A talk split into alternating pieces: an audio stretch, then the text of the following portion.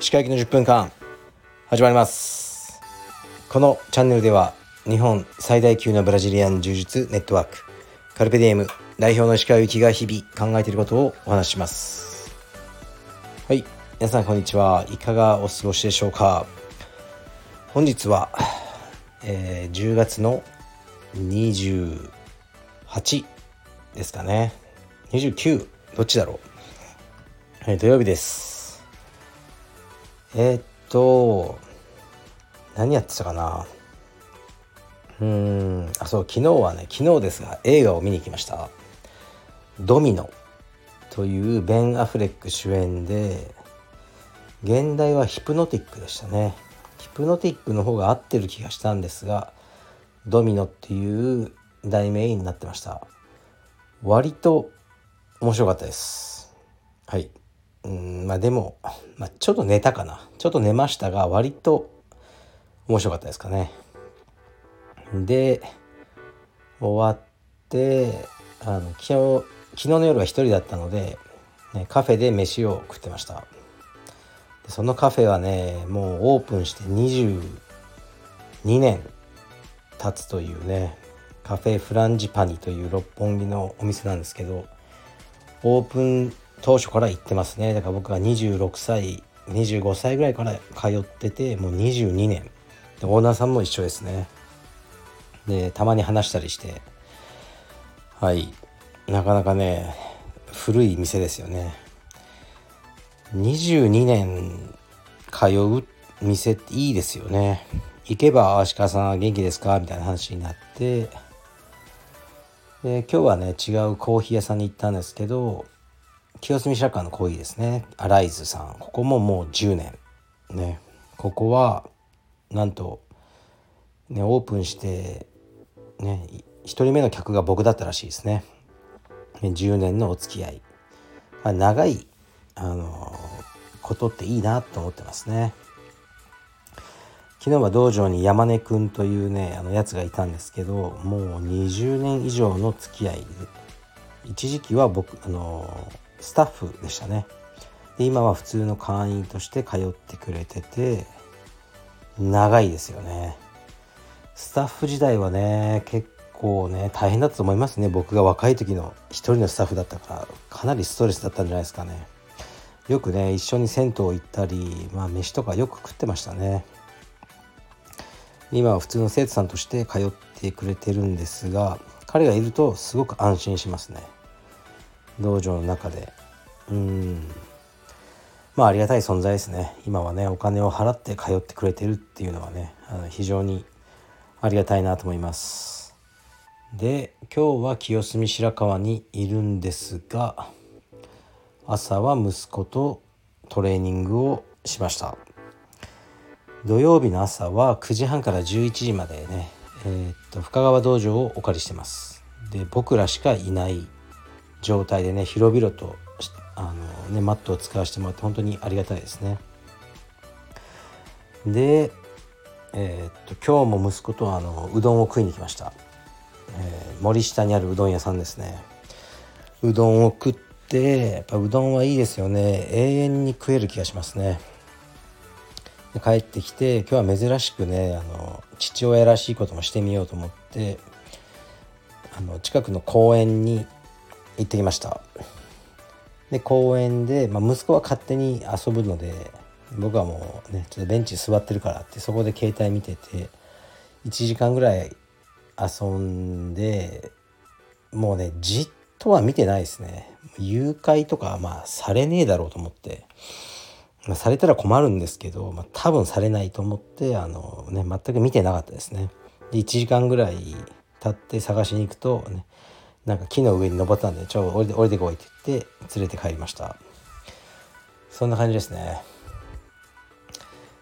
で本当はね今日の夜は水泳のねレッスンに行こうかなと思ったんですけどうんなんかねあの髪がねめっちゃ伸びててうちの息子が髪を切るということで水泳は中止になりそうです。であの今日のこの放送が997なんですね。で僕またね一つ飛ばしてて一つね早まっちゃいました。990えー、っとね今日6かなと思ったら今日7なんですよ。指摘してくださった方がいて。すごいですね。その人ねチェックしてどこの番号が飛んでるかも教えてくれたんですけどもう全部修正できないのでねあの個別に番号は修正せず今回が997明日は服部くんをゲストですね。でこれが998ということでもう来週には1000回に達しそうです。ありがとうございます。でもうね特にね何の企画もなくいこうかなと思いますね。もう思いつかないっす。はい。でえー、っとなんだろう、まあ、今はね清澄白河の家に行ってあのー、ねいろいろやってるんですけど最近はあのー、子育て本みたいなのを読んでるんですね。でも、まあ、読んでるんですけどうーんまあ僕の中でちゃんと結果を出してた親以外の本はやっぱ読む気が起きないですね。ただ教育のうんなんていうの専門家とかそういうのは全然いいんですけど今読んでるのはねえー、っとボクシングの井上尚弥、さん選手のお父さん井上慎吾さんが書いた「努力は天才に勝る」という本ですね新書。これを読んでますがうんまあその特別何て言うかこうすごいことが書いてるわけじゃないんですけどもう結果を出してるじゃないですか井上尚さん。結果を出しすぎてますよね。だから言葉の一つ一つに重みがあるなと思いますね。お父さんねええー、とまだ何僕と年あんま変わんないですよね。僕より4つ上。だから52歳なんですね。若いお父さんで。うん。すごいですね。あのすごくねこれいい本ですね「努力は天才に勝る」井上慎吾っていう本ですね。こういう子育てというかね系のまあどうしてもアスリートとかが多くなるんですけどね。そういうのを読んだりしてますね。まあ、努力は天才に勝るけどやっぱある程度のね資質っていうのはうん、あるんじゃないかなと思いますねだからあまり子供に向いてないことを親がやらせるのはまあいい結果を生まないのかなと思いますねだから井上尚弥さんの場合もこのお父さんの教育と本人の努力プラス、うんまあ、自分が向いてた資質があったっていうことはねやっぱ否めない事実だなと思いますね。でうちのね娘がすごい真面目なんですね。でね昨日の夜も早く寝なよって言ったんですけどいやもうすぐテストがあるからって言って夜遅くまで勉強してるんですよね。でもねもうめちゃくちゃ点数悪いんですよ。だからもうしなくていいって言ってるんですね。高校というか専門学校みたいなとこに行くんですね来年の4月からは。もう卒業なんで中学校。学校も決まってるんですもう。だからもういいよ別にそんな算数とかやんなくても。って言うけどやるんですよね。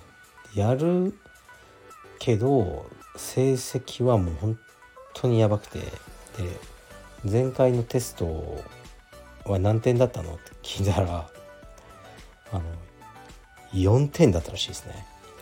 よよ4点？って100点満点のテストをそれうんうん。4点ってすごいなと思ったんですけどもう本当にね頑張って頑張って頑張って4点だったらしいですね。頑張ってるんですよ。だからまあ頑張り方が悪いっていうのはあるでしょうね。でもねそれでも4点っていうのはねだから、まあ、自分の娘だから言えるけどちょっとしたこうなんかあの、まあ、DNA 的な問題もあるのかもしれないですね。うん、まあ普段の生活には困らないと思うんですけど数学をもう理解する何か機能が欠落してるのかもしれないですね。で面白かったのがその答案を先生が返す時にこう一人一人名前呼んでねこう返しますよねその時に男性の先生なんですけど「ごめんな」って言いながら そのねあのテストの答案を返してくれたらしいです。なんか味わい深いなと思ってその「ごめんな」どういう意味なんだろうってあの思ってまあいい先生だなと思いましたね。ごめんな。って言いながらねこう4点の答案を返してくれたそうです。でえっ、ー、とね今日の夜8時とかもうすぐなんですけど僕の YouTube チャンネルですね。ミッドライフクライシスの最新回がやっとアップされるようです。服部くんがやってますね撮影編集。であのまあ一応服部君から送られてきて確認してくださいってまあしたことになってるんですけどね、まあ、実はもう見てないんですよね。まあ、見てないけどまあ喋ったことは全部覚えてるからその範囲内で編集してくれればねなんかおかしなことにはならないと思うし。うーんまあなんかあんま自分は見たくないんですよね。動画で特に。っていうのがあって見てないですね。この前回のやつも見てないんですよね。いつか見ようと思ってますけど自分が見てないものをねあの皆さんにおすすめするのもどうかと思いますが、まあ、今日の夜8時に公開されるようですのであのぜひ 見てみてください、はい、多分ねまたねバカなことをやってます。で今回はあでもねちょっとやりたかった企画なんですよね。あの本当に医学的見地から見たねこのミッドライフクライシス。男性の更年期障害的なことですね。を、えー、っと取り扱っています。はい、で、まあ、結構ねエキセントリックなねあの精神科の先生が出てきますがちゃんとした先生です。すごい経歴を持った。ですので、ね、是非そういうね話題気になってる方は見てみてください。あとこちらも多分ね自分では見ないと思うんですが BJJ アジアという媒体ですね柔術のアジア圏の何、えー、て言うんですかね情報サイトみたいなところで僕はインタビューを受けててバンコクで受けたんですけどそちらも公開されるまたはされたようですね。なんかタグ付けされていろいろ上がってきてますがこちらも見ないはずです僕は、はい、もう自分のインタビューは見ない。と決めてますね、まあ、僕は見ないんですが飲みたい人は見てみてください。はい。で明日の服部くん会ねまたあのやってくるんで何かね僕らに語ってほしい話題や、えー、なんかあればぜひレヒあのレレヒじゃないレターしてください。質問だけじゃなくてねこのえー、っとニュースを語ってくださいっていうのがたまに来るんですよ。今回も来ててそれね僕と服部君それ助かるんで是非そういうのも楽しみにしています。はい。ではまた明日会いましょう。失礼します。